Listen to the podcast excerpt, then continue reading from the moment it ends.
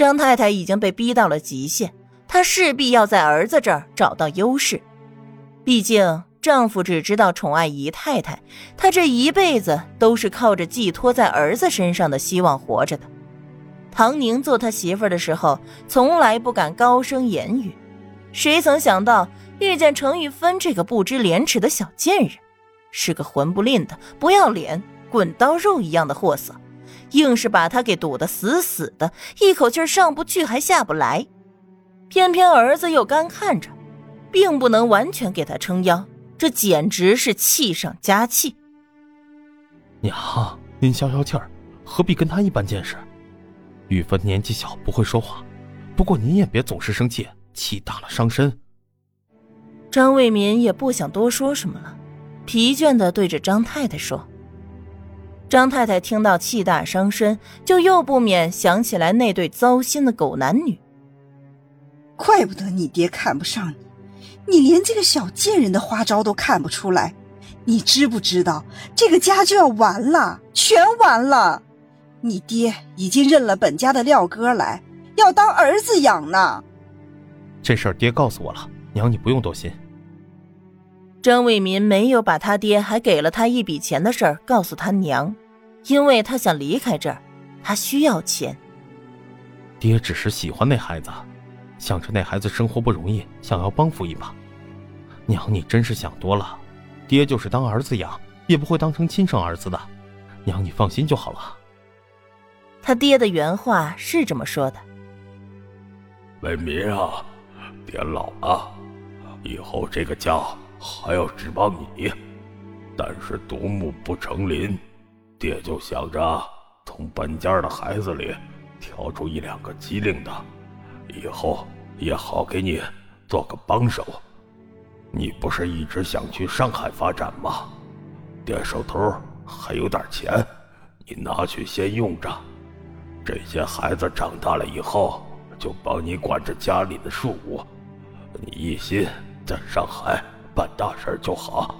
你觉得怎么样？张卫民还能觉得怎么样？这种安排很好啊！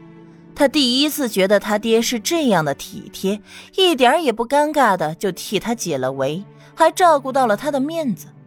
再说了，他对家里这些产业怎么样管理一点兴趣都没有。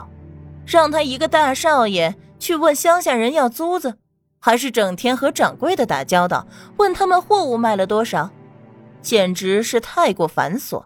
这也不是他的兴趣。他爹说的对，他是要办大事的，上海才是他应该展示自己能力和才华的舞台，所以他等不得了。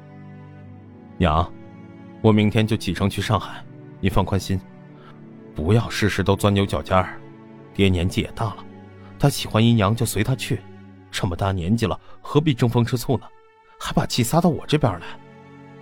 看着张太太满脸备受打击的模样，他又顺口添了一句：“我是先去探探路，等到发展的好了就回来接您。您先安心待在家里，张家的大太太谁敢动？”张卫民说完就进屋了，他还有很多东西要收拾呢。他可没那么多时间去处理他娘自寻的烦恼。程玉芬高兴了，特意在张太太的身前绕了一大圈。那我也去收拾东西了，毕竟维明哥离不得我呢，非说要我也跟着去。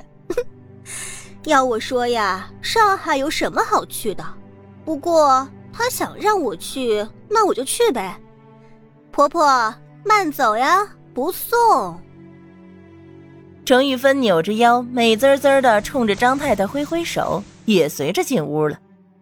真是不知所谓的老太婆，也没什么高招嘛，还就这么敢拿捏她？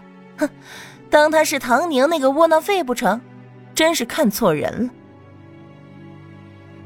张太太被身边伺候的老妈子扶着回了正院，她怔怔的坐在椅子上，落下泪来。我这是造了什么孽？一个两个的拿我不当回事儿，我活着还有什么趣儿？太太，快别生气了，不是老奴多嘴，太太实在不该对那小贱人动手，要弄他，背着少爷就是了，怎么还当着少爷动起手来？怪不得少爷生气。老妈子是服侍太太许久的，看得明白，这事儿就是太太没事找事儿自己作来的。照你说，那小贱人打我也是应该的了。张太太过不去这个坎儿，心里面如同针扎一般。说也奇怪。原来唐宁但凡回个嘴儿，他就心口疼头晕。可是今天程玉芬那个小贱人都这么折腾了，她竟然没晕。当然不该，是大大的不该。太太心情不好，教训她，是对她好呢。可就是不该当着少爷，下次再敢还手，背地里好好整治他就罢了。听了老妈子的话。张太太又开始伤心起别的来。我听老爷那个意思，分明就是看中廖哥，怎么魏民一点也看不出来呢？或许少爷说的是对的，这么多年了，您还看不明白老爷吗？老爷心里再生气，可终究对少爷好。您别想太多了，到时候里外不是人。不管老爷要做什么。总是越不过您去，到时候确实了了这个事儿，您再通知少爷也不迟。或许你们说的对，可我心里就是不好受。张太太看着外面，只觉得全世界都在和她作对，都不把她放在眼里，没有一个贴心的人，忍不住呜呜的哭了起来。老妈子叹了口气。该说的话都已经说尽了，只好守着他哭。